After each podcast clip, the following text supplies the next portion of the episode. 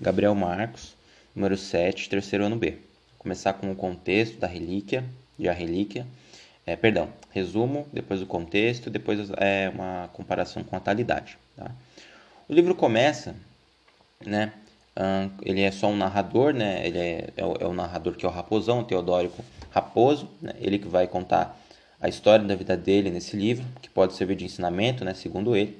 E o livro é cheio de críticas, né? Mas eu vou fazer, é, falar um pouco das críticas no contexto, tá bom? Então o livro já começa, né? Abordando um pouco da infância do, do Raposão, né? Esse, esse apelido ele vai ganhar depois, né? Na verdade, ele ele está contando como ele nasceu, né? Então ele vai abordar o, o, o, padre, né? Um padre que é avô dele, o Rufino da Conceição. E esse padre, ele tem um filho que é o pai do, do Teodórico, né? O pai do Teodórico também chama Rufino, né? Aí já tem uma crítica, né? Um padre tem um, tem um filho, né? O pai do, do Rufino, ele vai... Na verdade, a história começa em Évora, né? Só que ele vai para Viana depois dele ser é, nomeado diretor de alfândega, né? Então ele vai para Viana e em Viana ele vai conhecer a mãe de Raposão. Né? A mãe dele chama Dona Rosa, ela é sobrinha do comendador Godinho, um amigo dele, né? É um amigo, um amigo que ele conhece lá em Viana. E o Rufino, né, conhecendo essa sobrinha, acaba conquistando ela, eles namoram em casa. E logo depois que, que eles casam, né, eles têm o, o Teodoro. Só que depois de um tempo, a, aliás, a mãe dele morre logo depois do parto, né, então ele já fica sem a mãe, o pai dele que cuida dele.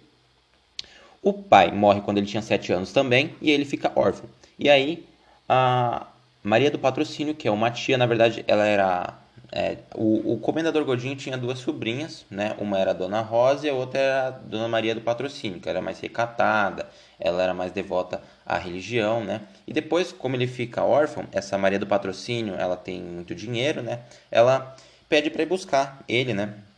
Lá de Viana para Lisboa, onde ela mora, e acaba criando ele. É, eles têm uma relação de, de compromisso ali, ela ela ela, ela diz para ele que tudo bem, ela, ela vai cuidar dele desde que ele obedeça né, aos costumes da religião, desde que ele obedeça a ela, né? E ela fica conhecida na história como Titi, né? A Titi, tia, né? Titi.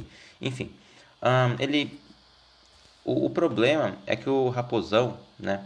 Ele, o Teodórico, né? Nesse momento, ele não gosta muito desse tipo de vida, né? Ele sempre, ele se sente muito, muito, ele inconfortável com isso, né?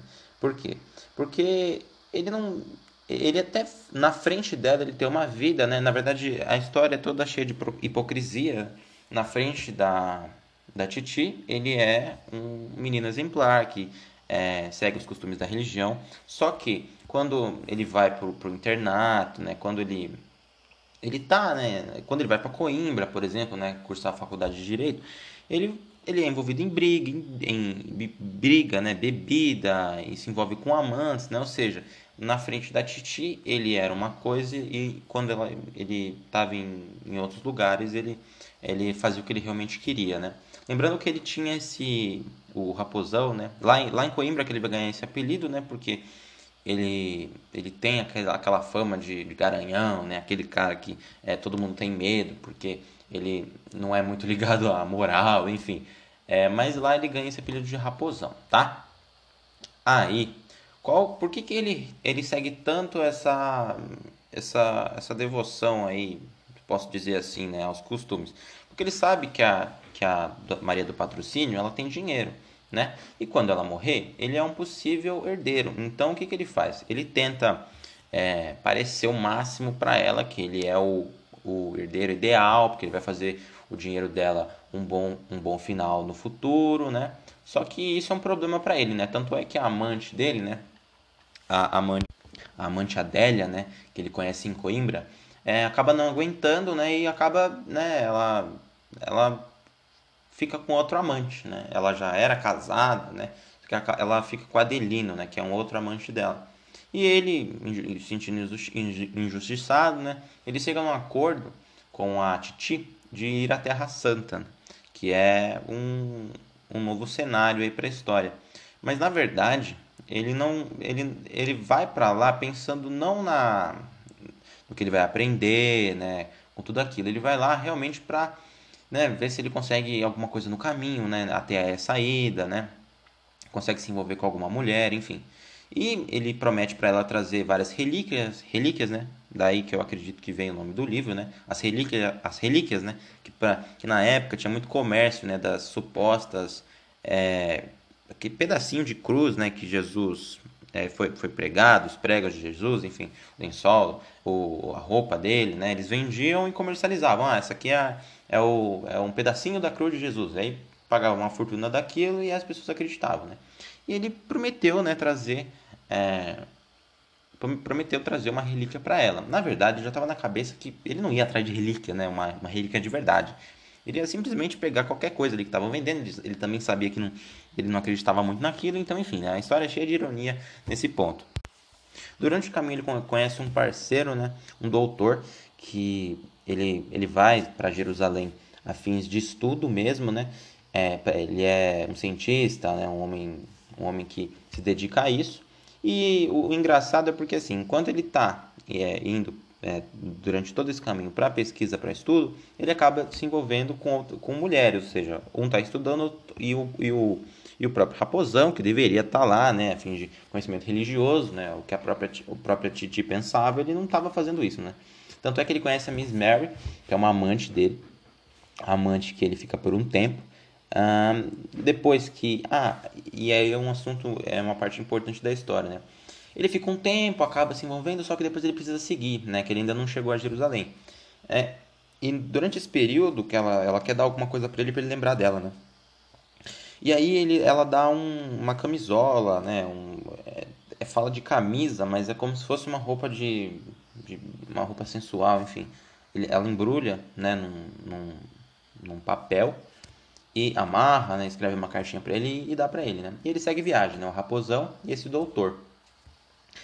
E chegando lá, ele, na verdade, ele não, não, já não curtia muito essa ideia, né? Mas chegando lá, ele só é, colocou as conclusões dele, a, viu que era realmente aquilo, né? Viu muito comércio de de relíquias, né? É, viu que não era uma coisa que atraía muito ele, né? Ele acaba ficando entediado, né?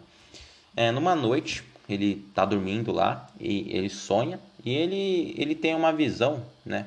Como se fosse a ressurreição de Cristo de maneira é, trapaceada, enfim. Ele, ele sonha, né? Que na verdade Jesus tomou ali um, um uma bebida, teve uma morte, é, uma, uma falsa morte, todo mundo achou que ele tinha morrido e depois os amigos dele vieram e socorreram ele, né? E ele acordou. E aí deu uma vontade dele de voltar, né? Ou seja, é uma, é uma visão um pouco. De, é, é uma visão dele, né? É mais uma crítica à religião. Na verdade, eu entendi que é como se fosse. Ele, ele critica essa coisa de ser cego à religião, né? Então ele dá essa possibilidade, né? Que Jesus, bom, fingiu, né? Enfim. É, então ele acorda e deseja ir embora, né? E aí no caminho ele encontra né, é, um, um, português falido, né, é, ele chama Alpedrinha, e no, no caminho né, em, em Alexandria, que é caminho para Portugal, e ele comenta né, que a Miss Mary, é, a amante dele, né, que ele ficou ali por um tempo, e foi embora, né, foi embora com o italiano. na verdade ela era bem conhecida, né, ela não era uma mulher muito, muito regrada ali né, na, na moral, enfim. E ele fica irritado, ele vê que aquilo ali não valia muita coisa. Ah, perdão. Antes dele, dele né, voltar, o que, que ele faz? Ele tem ali um período que ele está encostado numa árvore e pensa como é que, que relíquia que eu vou levar, né? Ele vê uns pedaços de galho e pensa, poxa, eu acho que vou pedir para alguém para fazer uma coroa disso aqui. Aí eu embrulho, né? Ela vai achar que é uma coroa de Jesus Cristo, né? A ideia era essa. E o que acontece? Ele fez isso, só que o papel que ele embrulhou era idêntico ao papel o mesmo papel do presente da, da Miss Mary, né? Enfim, agora, nesse depois que ele ficou sabendo que a Miss, que a Miss Mary foi embora, o que, que aconteceu? Ele jogou, ficou irritado e jogou um papel fora. Só que assim, ele imaginava que aquele papel de embrulho era a camisola, mas na verdade ele acabou jogando a cruz, né? A cruz falsa. E voltou para Portugal, né? Ali para Lisboa, achando que ele estava trazendo uma relíquia, só que chegando lá, né? A Titi estava super feliz, preparou um jantar para ele. Ele entregou, né, o embrulho, pensando ele que era relíquia, só que quando ela abriu, ela viu que era uma que era uma roupa sensual, né, com uma cartinha. E aí ela expulsa ele de casa, fica extremamente brava e ele começa a depois disso para sobreviver ele começa a vender relíquias, né? As mesmas relíquias que ele que ele trouxe de lá. Se eu não me engano, não sei se ele trouxe ou se ele refez, porque ele tinha ele viu que era uma possibilidade, começou a vender para sobreviver, né?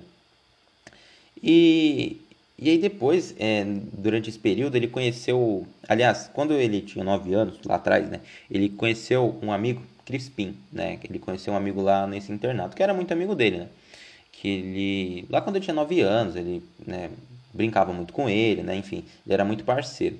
Aí, logo depois, quando ele volta para Portugal, ele reencontra esse Crispim, né, esse, esse Crispim, ele oferece uma oportunidade para ele, né, uma, uma oportunidade de recomeçar, né, só que ele promete ele faz, ele faz uma, uma, como é que eu posso dizer? Um acordo, faz um acordo, né?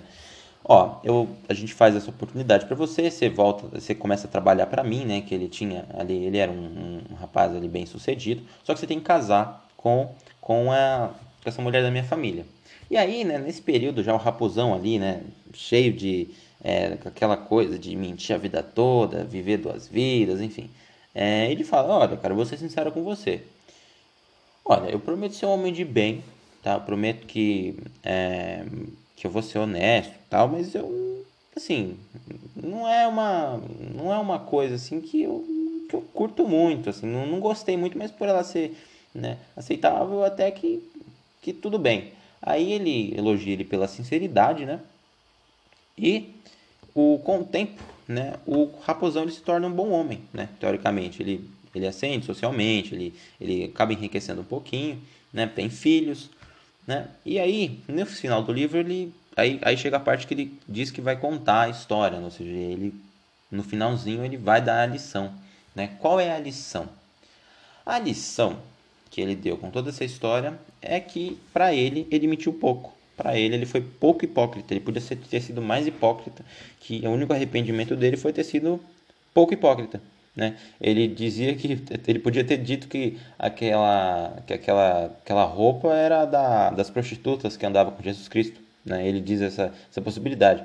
Né? Ele, afirmou que poderia ter mentido um pouquinho mais, entendeu? Para se beneficiar. Essa é a moral que o livro traz, né? Que o Raposão dá. Na verdade, é, isso não é do autor, na verdade, na minha opinião, agora já para o contexto, eu acho que isso é mais a crítica social da época né? Todo mundo muito hipócrita, muito corrupto e realmente, né? A sociedade está aí falando um pouquinho do contexto histórico, né?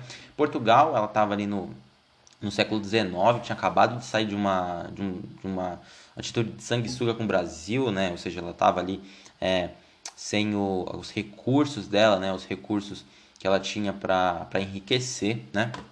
Obra. A obra, ela é realista naturalista, tá? tá na cara, né? Cheia de crítica à sociedade, aos padres com filho, aos padres. Aliás, a Titi, né, logo quando ele chegou na de volta, ele viu que tinha um padre ali que logo depois ele ia ficar com a herança dela e depois ele descobriu também que esse padre tinha amante. Ou seja, é uma, uma crítica ao clero corrupto, entendeu? O clero que era padre, que é, tinha relações que teoricamente um padre não pode ter, né? Enfim, Uh, cenário. Se passa em, em, vários cenários né, ali de Portugal e depois vai para Jerusalém. O ano ele se passa por volta ali de 1870, ali no finalzinho né, do século do século 19.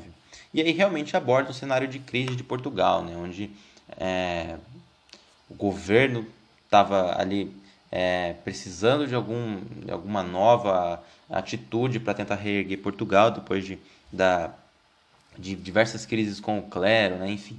Ah, dá para fazer uma comparação também dessa obra com Memórias Póstumas de Brás Cuba, né? Por quê? Porque do mesmo modo que lá, né? na verdade, essa, essa obra ela foi publicada em 1881, né? seis anos antes dessa obra da, do, do Essa de Queiroz. Né? É, o que é interessante dizer é que pode pode fazer uma comparação, né? Tudo bem que uma de, do Machado de Assis, aqui do Brasil, realismo brasileiro, e essa de Portugal, mas é, o autor, ele, no caso o narrador, ele era uma, um narrador apenas, ele era como se fosse o autor do livro, né? Enfim, assim como as memórias póstumas, né? Que é como se tivesse morrido e depois, né, recontado a história dele, tá? O tempo, ele acaba sendo progressivo, ou seja, ele volta ali é, quando ele é, ele é criança ainda e vai passando, passando, passando, até se tornar a vida adulta. E como atualidade, é, eu vou usar a mesma crítica à corrupção, né? A corrupção da igreja, né? A, a gente no século XXI ainda, ainda tem casos de corrupção dentro da igreja, né? Diversos casos ali dentro da... Aliás, várias denominações, né? Não é a, a religião que diz, ah, essa aqui é corrupta, essa não é, né? É, tem casos na é, igreja evangélica, mas aqui eu vou usar uma notícia, por exemplo, da igreja católica, né? É um ex-padre, aqui eu vou usar uma notícia do R7, né? Record, um ex-padre que revelou, né, que ele participava de uma rede de corrupção entre o Sérgio Cabral e a igreja católica, totalizando mais de 52 milhões em desvio, né? Era da área da saúde, ou seja, isso, na verdade, é muito mais do que o dinheiro que dá para analisar, né? Esse tipo de ação, ele ele faz com que até o próprio até o próprio religioso do vídeo, né? Porque se tá, tá vendo uma, uma figura de autoridade ali em cima, que está ali pregando, que está ali passando os conhecimentos da, do, do profeta, que, que, seja né, Jesus, ou que seja de qualquer outra religião, e comete uma coisa dessa, no caso da área da saúde, que é uma covardia extrema, isso foi no governo do Rio de Janeiro, 2019. Isso, isso mexe com a fé né, do, do religioso e também compromete né, a, estrutura católica como um todo. Né? Mas, ah, como atualidade, eu deixo essa crítica também. E muito obrigado pela atenção, professora. Muito obrigado.